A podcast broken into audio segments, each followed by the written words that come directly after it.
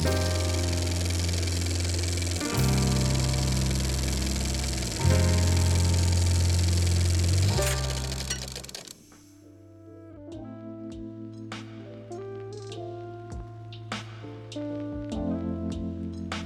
Aqui quem fala é a Giovanna Pedrilho, e o filme só acaba quando terminamos de explicar ele na praça de alimentação do shopping. Sejam muito bem-vindos ao Querido Cinéfilo, seu podcast semanal favorito de cinema. E quem é que tá na nossa bancada hoje me acompanhando?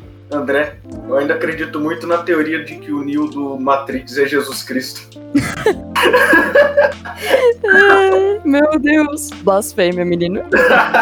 A minha mãe é da igreja, ela não vai gostar disso. João Cardoso e só quem ouviu o quarto temporada do Projeto Humanos conhece a profissão secreta do Acabou de Acabar. Nesse episódio de hoje do Querido Cinéfilo, a gente vai debater sobre a crítica de cinema e análise de filmes no YouTube, e as diferentes nuances nisso. Mas antes, bora pro nosso giro de notícias e das suas mensagens.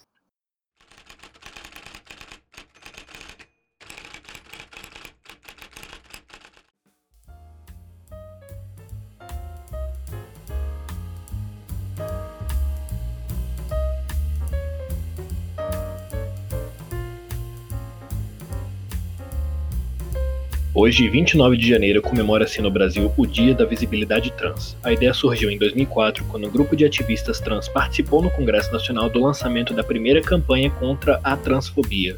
No cinema, presença de homens em papéis femininos não é novidade. Vimos Jay Davidson como Jill em Traídos pelo Desejo, Jared Leto como Rayon em Clube de Compras Dallas e Ed Redmayne como Lily em A Garota Dinamarquesa, além, é claro, de Tony Cantó como Lola em Tudo Sobre Minha Mãe.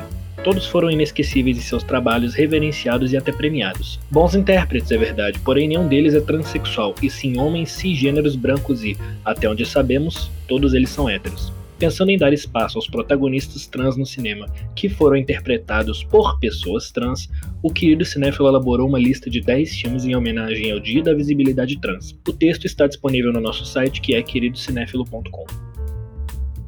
Vencedora de 8 Emmys e um Oscar, Cloris Leachman morreu de causas naturais aos 94 anos nesta quarta-feira, dia 27. A morte foi confirmada pela família e por Juliette Green, sua agente via Variety. A atriz ficou famosa no seu papel com Phyllis na série Mary Tyler Moore e pouco tempo depois ganhou seu próprio derivado.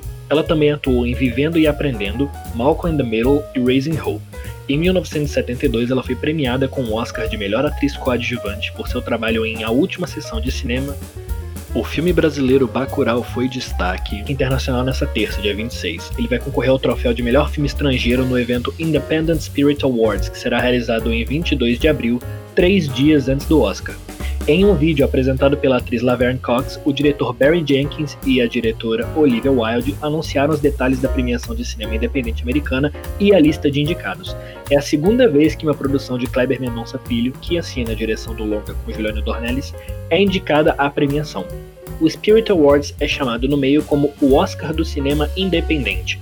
Em 2017, Aquarius acabou perdendo nessa mesma categoria para o alemão Tony Erdmann, que se tornaria depois, para o Oscar, o melhor filme estrangeiro.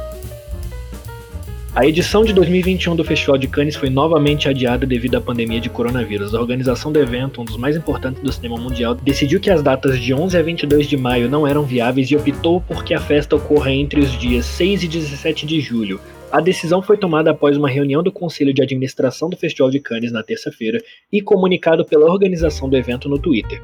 Segundo a Variety, a medida foi baseada no fato de que a França está à beira de um novo bloqueio para lidar com a segunda onda de Covid-19 e suas diversas variantes no país. O Palácio dos Festivais, o local mais importante do evento, foi convertido em um centro de vacinação contra a Covid-19. Godzilla vs Kong, quarto filme do universo dos monstros da Warner Bros., trará a aguardadíssima batalha entre o Rei dos Monstros e o Gorila Gigante após meses de adiamento. E já começou muito bem, com o trailer quebrando um recorde importante para o estúdio. A prévia se tornou a mais vista da história do estúdio em sua estreia, alcançando a marca de 25,6 milhões de visualizações em suas primeiras 24 horas.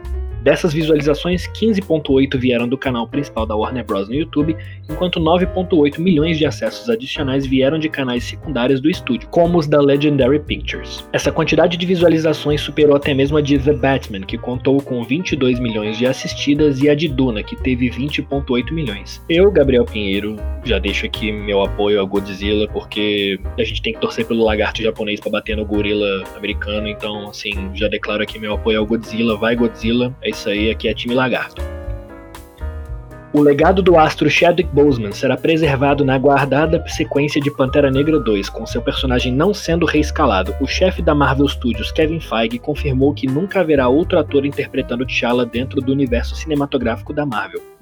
Segundo ele, o cineasta Ryan Coogler e a Marvel Studios estão avançando a todo vapor com a franquia e vão explorar o restante de Wakanda, o país fictício da Marvel, ao qual fomos apresentados pela primeira vez na grande franquia da Marvel. Abre aspas. Grande parte dos quadrinhos e do primeiro filme é o mundo de Wakanda. Wakanda é um lugar para explorar com mais personagens de diferentes culturas. Esse sempre foi inicialmente o foco principal da nossa história. Ele ainda acrescentou: não vamos ter um Chadwick em CGI e não vamos reformular T'Challa. Ryan Coogler está trabalhando muito duro agora no roteiro com todo o respeito, amor e gênio que ele tem, o que nos dá um grande consolo. Por isso, sempre se tratou de promover a mitologia e a inspiração de Wakanda.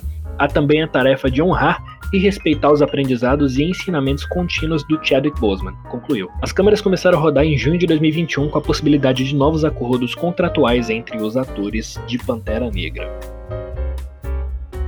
Agora para os nossos ouvintes do Rio de Janeiro, o Cinemon Solar, primeiro cinema itinerante do Rio de Janeiro a ser movido por energia solar, fará até fevereiro 15 exibições nas adjacências da Via Expressa, que corta a zona oeste da cidade, chamada Transolímpica. Serão projetados em um telão situado ao ar livre 10 curtas-metragens de animação infantil. Segundo os elaboradores, o gerador fotovoltaico que alimenta o projeto possui 5 metros de comprimento, contendo 10 placas solares inversores de carga e 10 baterias de lítio. O sistema todo foi montado sobre uma estrutura de carreta e é do tipo off-grid, ou seja, armazena a energia produzida pelas placas em um conjunto de baterias. Esse foi o nosso giro de notícias dessa semana. Lembre-se que você pode enviar perguntas ou mensagens para a gente através do e-mail queridocinéfilo.gmail.com, informando seu nome e pronomes, ou nas nossas enquetes do Instagram, que é queridocinéfilo. Lembrando também que a gente agora está no Twitter, controlado pelo, pelo, nosso querido João Cardoso, o otaku do grupo. Então segue a gente lá e arroba queridocinéfilo. Eu sou Gabriel Pinheiro, muito obrigado.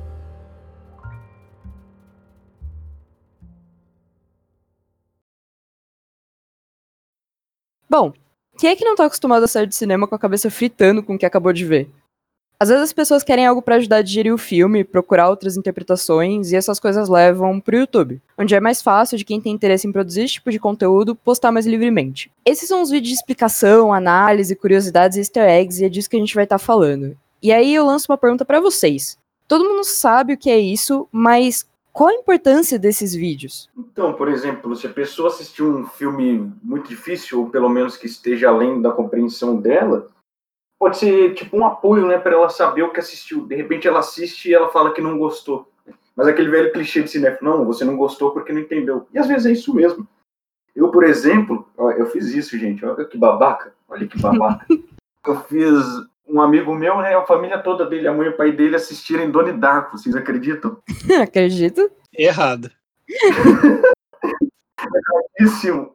E aí, essa mãe do meu amigo ficou me xingando, falou assim, puxa, eu não entendi nada desse filme, que droga que eu acabei de assistir. Então, acho que nesse caso, seria interessante, né, a pessoa ver, falar assim, de repente, não, de repente o que eu assisti foi legal, sim. Olha só, ah, então esse ponto é isso, isso, isso, isso, aquilo. Entendeu? E às vezes também ela gosta do filme ou não gosta, mas ela não sabe por que, que gostou ou não gostou. E às vezes, na opinião de um crítico, ela pode saber, ah, foi por isso, numa linguagem mais técnica, né?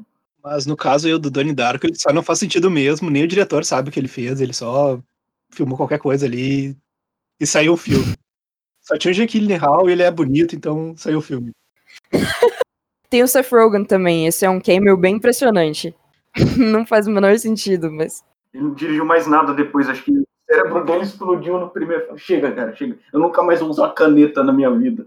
Não, ele fez Southland Tales, que é uma grande porcaria. É um grande lixo, pior que Donnie Darko ainda. Isso que tu contou, André, me lembrou uma história que foi que meu pai, ele às vezes me pede indicação de filme, né? E a gente fica trocando ideia, assim, sobre isso. Apesar de a gente ter um gosto bem diferente, né? Mas, enfim. E aí ele perguntou: Ah, então fala aí um filme que você assistiu e que você achou bom, assim, né? Não necessariamente que é o estilo dele. E eu mandei um A Ghost Story, tipo. Acho que. Eu não lembro o título em português, gente, mas é aquele filme com o Neymar e o. Esqueci o nome também. Enfim. E o Fantasma. É, e o Fantasma, exato. É isso aí. E aí meu pai assistiu. É uma das cenas mais lindas que eu já vi. Ela comendo torta e chorando, cara. Que linda aquela cena. Sim. Mas eu acho também muito realista, tá ligado? Uhum. Acho que faz sentido o que tá acontecendo. Mas. Aí eu, né, recomendei. E é um filme lento, vai. É um filme que demora bastante e tal. E você tem que estar tá prestando atenção, acho que até na direção de arte para conseguir pegar algumas coisas. E meu pai, ele não entendeu e ele ficou puto. tipo, ele não queria mais ouvir recomendação de filme depois, sabe? E é isso, eu tentei explicar para ele, tentei mostrar essas coisas. É, então, é, isso aconteceu com meu pai também.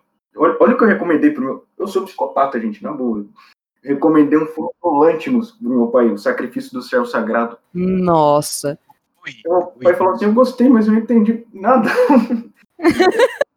e às vezes é coisa que nem nós que a gente que está mais próximo da crítica de cinema, digamos assim, nem a gente consegue explicar, né? Às vezes uma pessoa mais técnica, né, com a linguagem mais apurada, ela consegue esparecer tudo para um público mais leigo, né? Eu acho que essa é uma questão da crítica de cinema no YouTube, ou essas análises ou explicações. Que existe essa crítica mais especializada, esse negócio mais estudado mesmo, mas também tem muito conteúdo que é mais uma pessoa dando a interpretação dela, sabe? Uhum. Tipo, dá pra esbarrar bastante nisso, e aí, às vezes, também fica muito mais uma questão de opinião. Acho que esse pode ser um, tipo, um contraponto para toda essa questão. Porque às vezes você vê uma explicação que você não concorda, sabe? Então, apesar de ficar muito unilateral a explicação de um crítico, uma coisa só, às vezes o cara que assistiu não absorveu nada do filme. E, é. Assim, é melhor uma interpretação do que nenhuma, né? Da, dentre as muitas que o filme pode ter, principalmente esses mais da vida. Eu, eu sinto às vezes que essa, que essa necessidade toda de explicar a explicação, explicar o que aconteceu, eu, eu desgosto disso. Eu acho muito chato essa necessidade de uma explicação lógica do filme, assim, da história. Eu acho que a confusão muitas vezes é o objetivo e ela e a gente não precisa muito saber, é mais ter a experiência e sentir aquilo, essa necessidade de ter uma explicação do filme, eu acho muitas vezes muito chato. Sim, pode ser uma coisa um pouco reducionista a obra, tipo os filmes do David Lynch, por exemplo. Sim, exatamente. Perfeito exemplo. Você assiste o um filme do David Lynch várias épocas da sua vida. Cada época tu tem um significado diferente daquilo. É muito louco. E nesses casos, acho que a crítica de cinema mais unilateral não conseguiria abranger o que realmente a obra tem para oferecer. É, é, você também não está errado na interpretação, mas você também não está certo, sacou? Eu, eu acredito muito numa ideia que não tem uma interpretação certa, e eu acho que essa ideia de botar monoliticamente a essa interpretação, isso que aconteceu no filme, me desagrada muito. Tu falou do David Lynch, eu vi Razorhead, eu não faço a mínima ideia do que aconteceu naquela porra de filme, eu amo. eu, eu, não, eu não busquei ter, interpretar muita coisa ali, além do que tava mostrando até o pai, que ele tem problema com o filho ali, ponto. E muita loucura. Eu amei o filme. É isso. E não preciso mais disso. Eu não preciso querer. Ah, o que, que é cada. Não, é, é, é aquilo. A dúvida é o mais legal do que a resposta. Sim, eu concordo. Isso que você tava falando, João, é uma parada que me lembra bastante algo que meus professores falam na faculdade, volta e meia, que é essa questão de que depois que o filme ele tá feito, a interpretação dele já tá aberta ao público. Tipo, é óbvio que o diretor teve né, uma intenção, tem todo o trabalho por trás e tal, mas você não vai conseguir controlar tanto a obra a partir do momento em que ela tá ali de exposição para todo mundo e tal. Então, realmente, existe essa questão de você ter uma interpretação pessoal e é um negócio que não necessariamente você precisa que alguém mastigue aquilo para você, tipo, realmente diga o que, que é a trama e realmente coloque todos esses significados, as influências que tiveram, porque é uma questão de experiência, é um negócio de espectatorialidade e tal. Então, o João tava falando do Razorhead, eu adoro aquele filme, mas acredito que ele é um filme sensorial. Nessas horas, você tudo bem, pode fazer um vídeo analisando, mas eu acho que melhor do que uma crítica explicando o filme seria você descrever as sensações que tu teve ao assistir esse filme, né? Não fica aquela coisa de, não, o filme é isso, isso, isso. Você não tá impondo uma visão para as pessoas. Uma coisa mais leve. Por exemplo, eu quando assisti esse filme, eu senti que uma visão muito perturbadora de paternidade, né? Daquele, daquela coisa de ovelha negra, do filho esquisito, ou, ou de um filho que tu não quer ter. É, eu acho que os, os filmes eles têm várias facetas. Então, realmente, esse negócio não dá pra você colocar uma explicação, essa exposição reducionista, né? Tipo, não é esse quadradinho. Reduz o próprio filme, né? Sim, reduz mesmo. E como é que tu vai explicar isso numa, numa análise que, onde tu vai só explicar a história do filme? Tu não consegue. É, é difícil fazer essa análise contando, desenrolando a história que tá enrolada e passar essa, toda essa questão sensorial e até corporal, né? Que muitas vezes o filme quer te dar. Isso que vocês estão comentando, tipo, que você tá comentando, João, que, tipo, esse negócio de como que você vai explicar o filme que tá todo enrolado, acho que isso é uma coisa realmente que confunde muito a cabeça das pessoas, quando você não tem uma linha temporal tão certa, né, quando você fica oscilando entre ela. E eu acho que talvez esse seja o tipo de filme que as pessoas mais buscam explicação mesmo. Sim, sim, bastante. Eu, eu lembro agora o filme do ano, que saiu ano passado, o Estou pensando em acabar com tudo. Sim. Eu vi com meu, eu vi com meu primo e assim foi instantâneo. A gente terminou de ver o filme, ele me olhou, o que aconteceu? Ele pegou o celular, buscar o que aconteceu, assim. E eu, não, calma. Eu tentando me organizar, ter uma ideia, já, e, e, é muito louco isso, realmente. Acho que para um, pra esse público.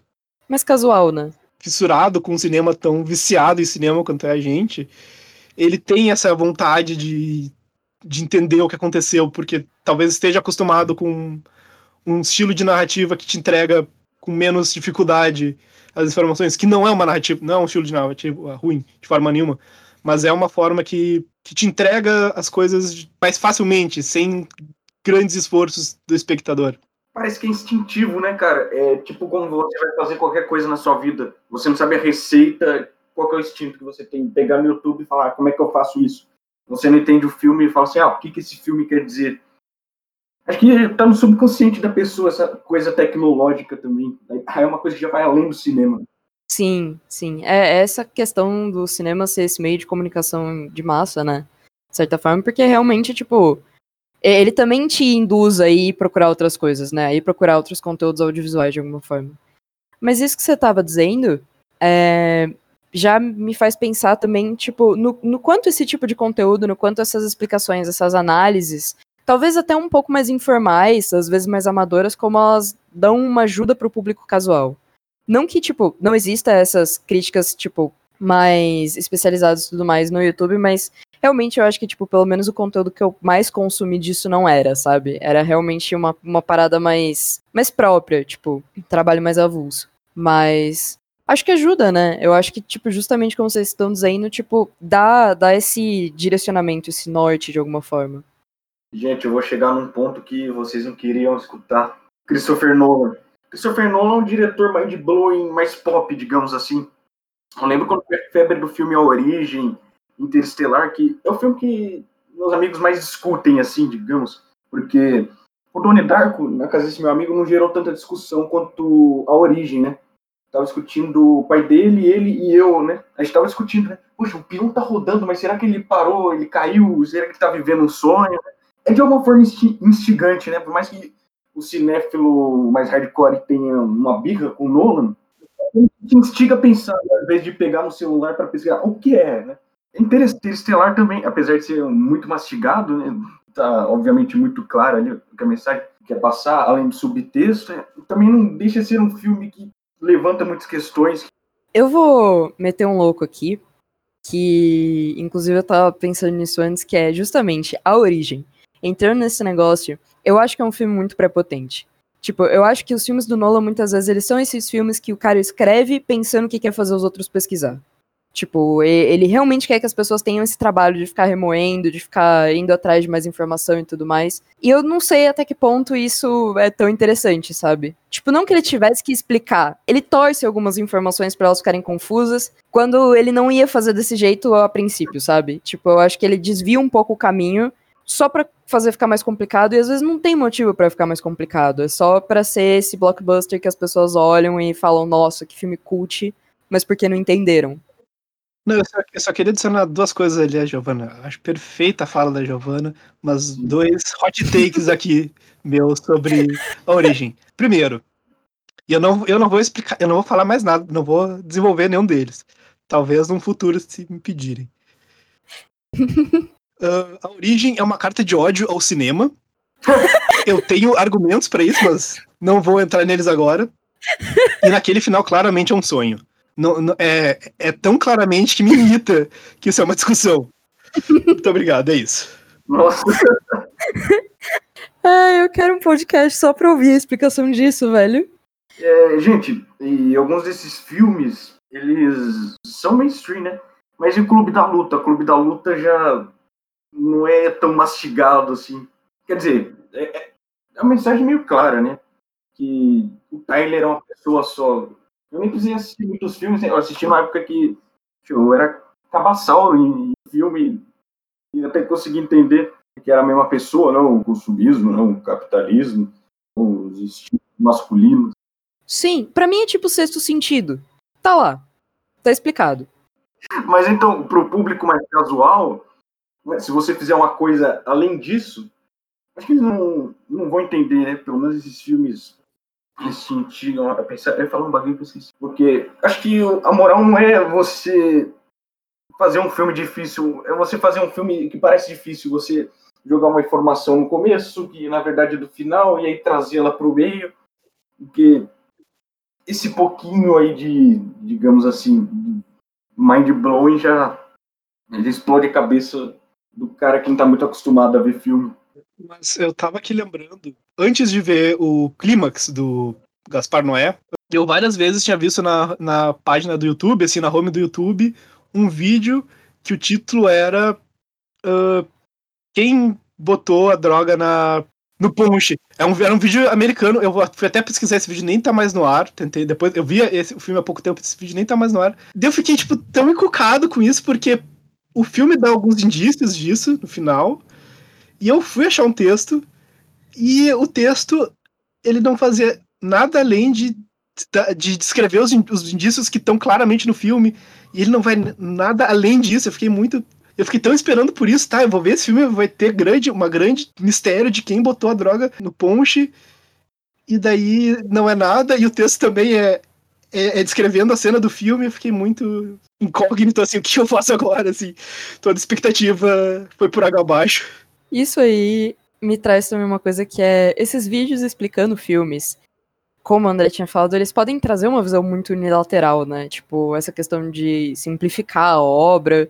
E justamente, né, ser esse reducionismo mastigado e às vezes esse negócio também de clickbait que você vai lá achando que é tipo o que tá sendo prometido, às vezes é extrapolante, assim, e não é, não é aquilo, é só um clickbait mesmo Sim. geralmente esses vídeos tem muito tem muito desses canais assim ou pessoas que fazem esse tipo de vídeo que eles realmente fazem os títulos mais chamativos possíveis que é tipo nossa explicação mais Easter egg mais curiosidade tipo tosca x assim às vezes não são coisas que estão ali sabe às vezes são coisas tipo que realmente as pessoas só param pra. às vezes elas ficam interessadas no vídeo porque elas tão curiosas, as pessoas elas querem essa, essa parada da curiosidade, esse negócio de a mais, talvez, esse easter egg, literalmente. Mas o que, que vocês acham? Vocês acham que, tipo, costuma deixar mais o filme no lateral ou não? Vocês acham que não faz tanta diferença? Vou, assim? vou usar uma metáfora, uma metáfora bem besta. Eu acho que é tipo uma bike com rodinha. Você já pro casual que não tá acostumado a ver filme. Eu entendo, é, eu acho uma boa E metáfora. eu vou dizer que eu gosto, gostei muito dessa metáfora, porque pra mim me serviu e como isso. Quando eu tava me interessando por cinema, eu muito via essas críticas e essas leituras, e foi de fato uma bike com rodinha, assim, pra mim, de começar a me entender como é que se olha um filme, como é que se analisa um filme, até que eu tirei as rodinhas de um certo ponto da minha vida, e hoje tô muito feliz andando sem rodinha e fazendo manobras radicais. Você dá mortal pra trás com a bicicleta. cai de bicicleta, se rala todo.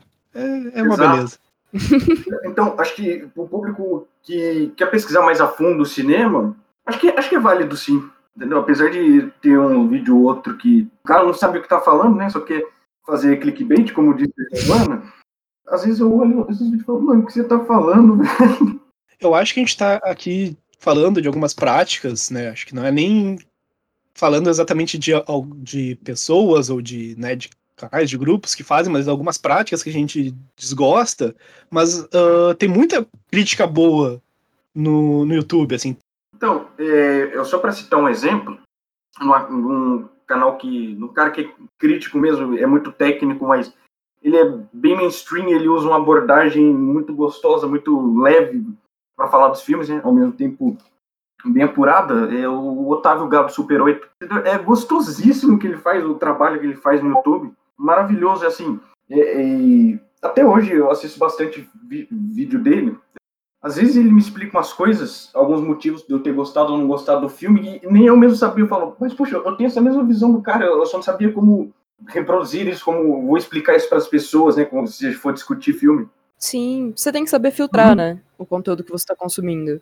E saber diferenciar as coisas, porque realmente existem boas explicações. Tipo, vídeos que não são críticas necessariamente, mas eles são literalmente explicações, assim, e alguém contando o filme, e às vezes isso é bom também, sabe? Não, não precisa ser caótico. Eu acho que é justamente isso que a gente tem que saber diferenciar quando tem uma pesquisa, quando tem um embasamento e quando é uma interpretação pessoal. Que não é ruim você estar tá vendo uma interpretação pessoal, mas desde que você saiba que aquilo é uma interpretação pessoal, sabe? Tem uns canais que deixam isso claro, né? Como Interplanos, o Elegante, Gustavo Cruz. Eles costumam fazer umas thumbnails mais sóbrias, é claro, mas fica claro que é a interpretação do cara, né? Fala assim, puxa, ele enxergou o vídeo, o, o, vídeo, o filme por essa perspectiva, ele te instiga a pensar, puxa, se eu pensasse por esse outro lado, seria interessante também. Põe em pauta outra visão além da sua, sacou?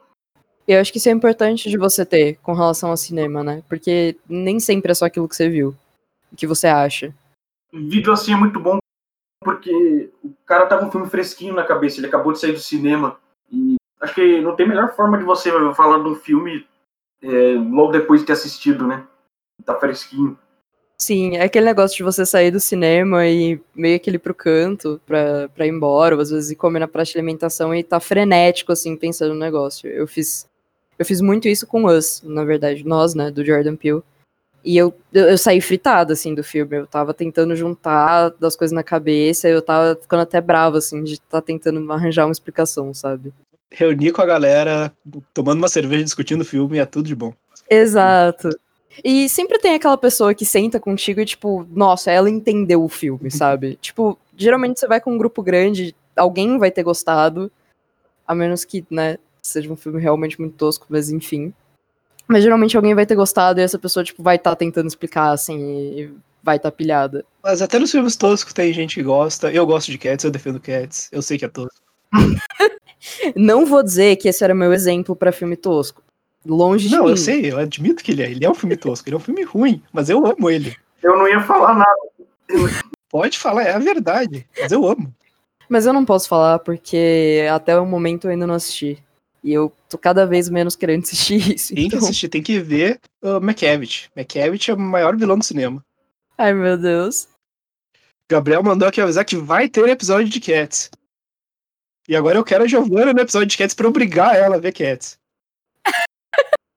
tudo bem, tudo bem. Eu vejo só pro episódio, Exatamente. tá bom? Que aí vocês vão ouvir as minhas teorias e minha loucura no meio Não disso. Tem muita teoria para fazer. O filme ele é bem straightforward, assim, é o que é. E não é muito mais que isso, ele é cats, ele é gatos. Não tem, não, literalmente não tem leituras além de gatos para fazer do filme, não tem uma leitura política pra fazer do filme, é gatos e ponto. Ai, meu Deus. Bom, me parece bom, é tipo Garfield, então. Tá ótimo pra mim. E eu me abstenho de falar de cats. Bater a briga aqui, né? Justo, justo. Mas você não vai poder se abster de me explicar essa teoria maluca do Neo sendo Jesus Cristo. É, é um negócio muito louco que eu vi uns anos atrás, e basicamente ele era o, o escolhido, né? Bem como Jesus Cristo.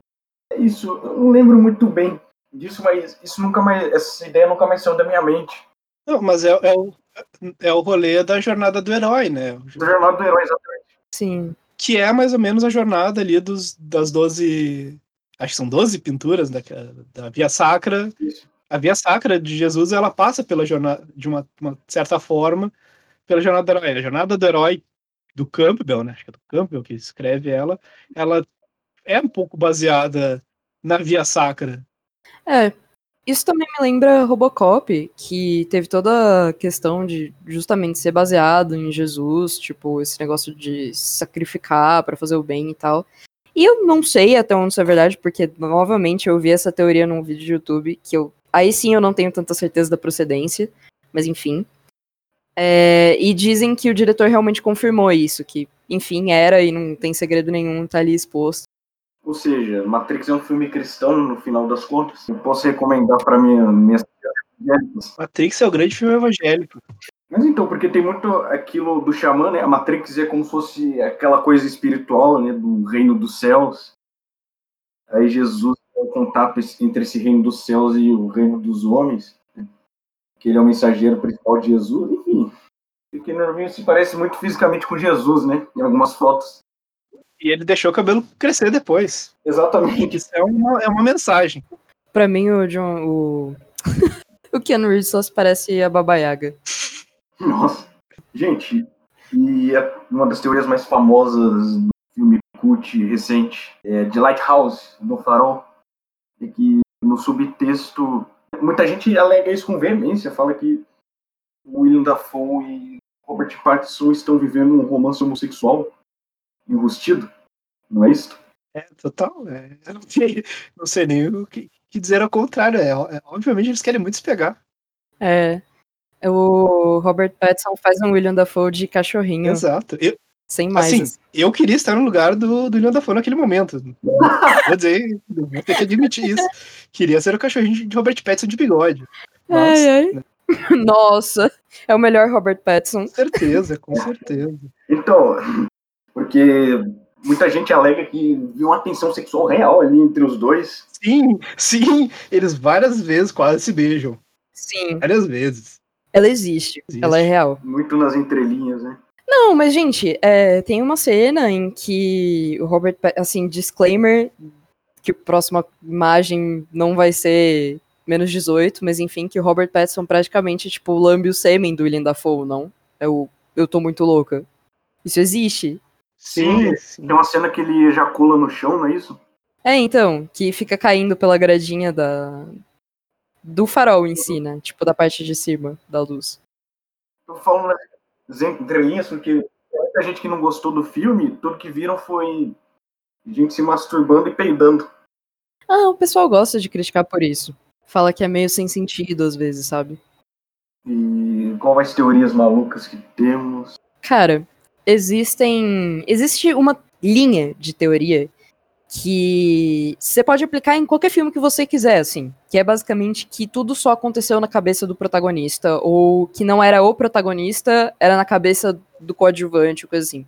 Por exemplo, Harry Potter, que foi tudo um sonho do Harry, porque ele era, tipo, esse garoto que sofria bullying, que era maltratado pela família, então ele criou tudo aquilo para fugir. E o Ferris Bueller, que teoricamente tudo se passa na cabeça do Cameron. Sabe o que eu acho real? Acho que o diretor, quando escreve um filme, não se importa o, o que, que, o público vai entender, ele só faz o bagulho e, tipo, poxa, é isso. Filmei, lancei e veja. Acho que ele tá, ai meu Deus, puxa, será que ele vai interpretar que o personagem faz isso, que é um sonho? Acho que ele só faz o, o filme. Por exemplo, o próprio Lynch, em entrevistas, você percebe que ele fica meio bravo quando perguntam: Ah, mas o que, que seu filme significa?